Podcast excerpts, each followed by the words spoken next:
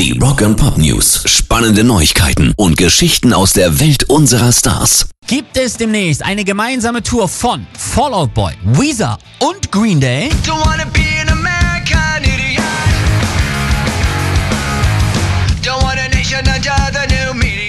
wäre eine der fettesten Nummern dieses Jahrzehnts und Schuld am Gerücht ist Green Day Frontmann Billy Joe Armstrong, der bei Instagram einen Post absetzte, wo er Basser Pete Wentz von Fall Out Boy und Weezer Frontmann Rivers Cuomo verlinkte und darunter schrieb Hella Mega.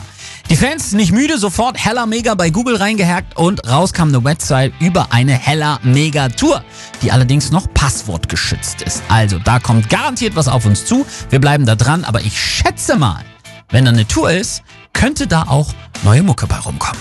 Rock and Pop News. Erster Trailer zum Konzertfilm Amazing Grace von Aretha Franklin sind draußen. Amazing